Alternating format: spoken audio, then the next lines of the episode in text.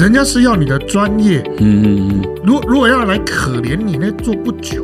嗯嗯嗯嗯。对啊，对了，但但确实能你能够一般人能像走出像你这样来也太太不容易了。对啊。说他认识的一个我的老师了哈，其实我动物的学长。啊啊啊！那他跟独立游客中心去接洽，做一个东西叫做友善无障碍的这个导引的地图。嗯哼哼。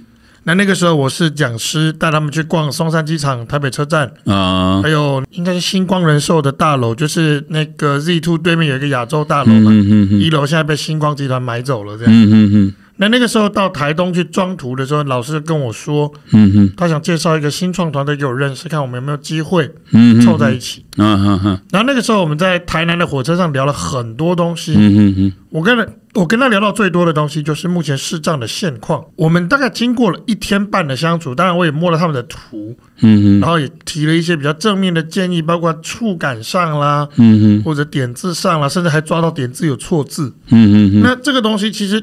老实说，就连特教系的老师要用眼睛去找点字的错字都是困难的。嗯嗯。那何况是他们是科技公司，那我也听到他们说要写演算法。嗯嗯，要写平台这个东西。那那个刚上一集有说到了，后就他用视觉的概念告诉我说，嗯嗯，哦，平台是左边这样，右边那样，blah blah blah。当然，我也也就是在这个过程中去导入这种通用设计的概念，去告诉他们说。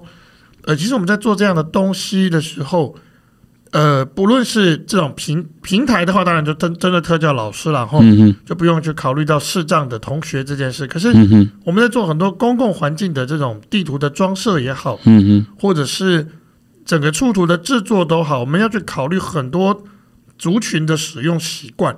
所以，甚至我们在触图的制作，其实除了整整个 input 是很难的之外，output 的难度也是高的，因为你。Output 出来的东西，第一个要如何去让使用者摸懂，这很基本。第二个，很多单位不会去考虑的事情是，它随着时间的推移会不会坏掉？这张图有没有办法一直用下去？其实香港很多的这种公共的触摸图啊，它用的是钢板，甚至是有有些是钛金属，不一定。但这都有一个共通点，你想哦，它的图可能是民国八十年贴上去的。嗯哼。第一，它现在没坏。嗯，第二，它现在摸起来跟一开始贴上去一模一样，那为什么？因为他在考他在做这样的东西的时候，他就去考虑到了一种东西叫材质的永续性。再来就是第三一一边一般来说，触图会坏的有两个原因啦。第一个，自然的时间推移造成的损坏；第二种原因，不要小看视障者的破坏力。为什么？视障者摸到一个东西，诶，这什么？诶，这点子摸不好呀，硬抠。嗯嗯嗯。所以这个东西。在他们当时的触图当中，他们是没有考虑到的。嗯哼，我永远记得那一次，我就抠坏了一个样品。嗯，我说你们这样做触图这样不行。如果你们没完全没有去考虑到视障者的使用习惯，那你们最终会把自己做坏掉。嗯哼哼。所以后来我在跟他讨论，包括很多南台的资源的介入，我就说，嗯，不对啊。你是创业比赛进来的，那我在东吴，我在卫福部我也参加过比赛啊。嗯嗯，那时候我们参加是一个反性别暴力的比赛，我们是全台才唯一哦，一个团队都身障者。嗯嗯，视障、听障、智障、精神障碍，各种各式各样的障碍。嗯哼，然后我们那时候拿到第四名，当然我们的影片拿到多一个奖叫最佳配乐奖了。嗯嗯，那我那时候 什么都没干，就是就做配乐这样。哎，对，我就跟他说，好，这样好不好？我提出一个新的概念，我来这里不是来做 QC 的。如果我只是做 QC，对企业来讲养我太贵了。我想做的东西叫做品牌长。嗯哼，品牌长的意思是我对外是公关，嗯哼，对内我来负责看品牌的整个怎么样去壮大整个品牌的声势。简单说了，那就没话说。那个时候就多有一个练兵的 case 就出现了。嗯哼，就在呃我们见面的下一周一。他马上要去跟人家谈一个展览的案子，嗯嗯。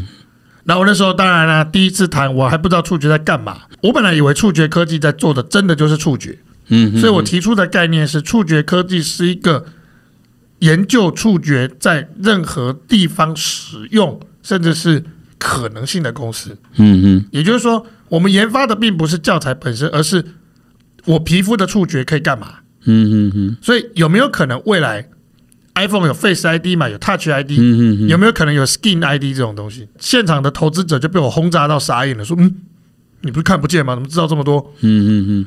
然后后来我就跟他说：“你今天做这个展览做触图，绝对可以做，而且你绝对做得好。为什么？我在。听说啦，我去谈了之后，他们隔天全部都确诊 COVID，不知道是不是我带去的。但总之后面这个展览就成功了，叫出售不快乐。嗯，他可能没有太实际的效益，就说哦，作品可能卖爆，这个一口气让我们赚六百万没有。嗯嗯嗯。可是他去奠定了一个基础，就是。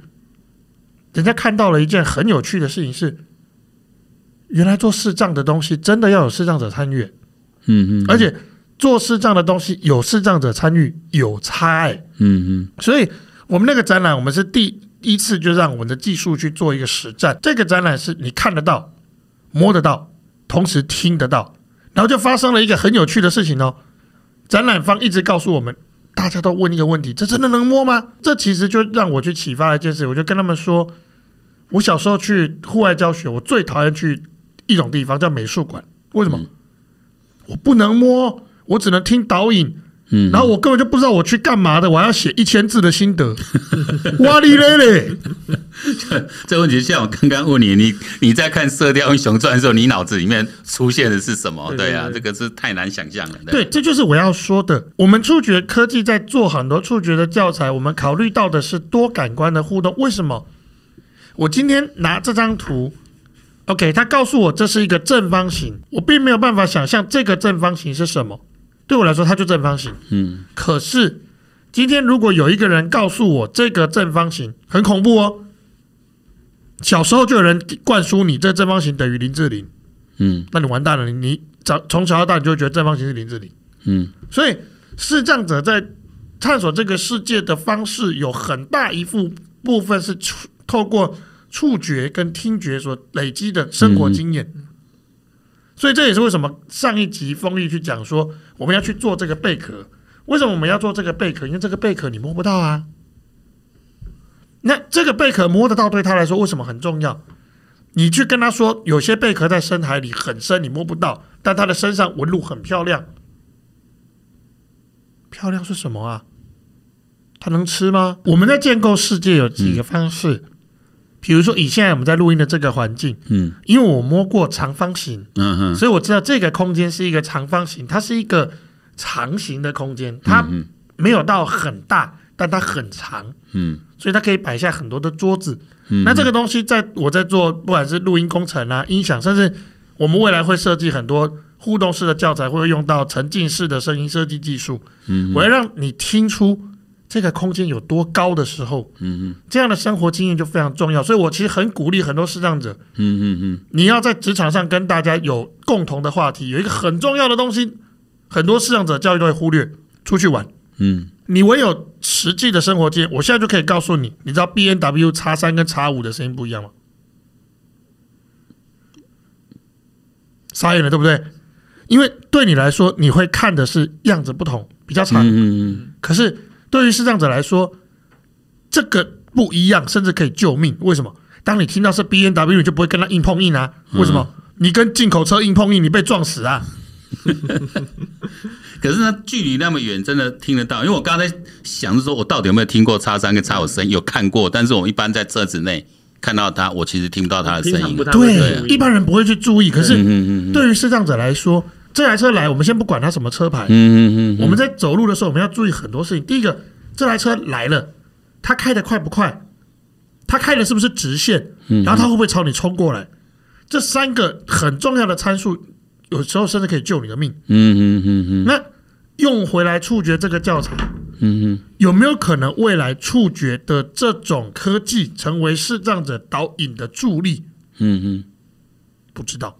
嗯嗯。所以，其实触觉科技真正难的地方是技术本身没错，嗯，但是更难的事情是我们在探索的，其实是一个不一样的世界。嗯哼，我们要怎么让一大群本来是不被理解、不被了解的人走出来，愿意被理解，能够被认同，同时它成为了一种全新的供应链。最终成为一个全新的职业，嗯，像我们触觉科技就是触图设计师嘛。常有人问我说：“为什么你要那么努力的去推广这个东西？”我说：“我当独孤求败没有意义啊，嗯嗯，我当风清扬没有意义啊，嗯嗯，因为他有太多太多的视障者跟我一样啊。嗯嗯，如果只是我一个人在那边，我在空中看风景，那有什么意义？嗯，所以当我加入触觉科技，我就跟风毅说，我要当你的品牌长。嗯嗯，你完全不用担心什么消费视障者。他如果说你消费视障者，你不用怕，把我抬出去就对了。基本上供应链的头是这样，很多科技公司做不到的事情。iPhone 的盒子打开的地方为什么有一个角？给肢体障碍者，他的大拇指没有办法用力。他针对很多肢体障碍者去设计，但他会不会告诉你？他不需要告诉你，为什么？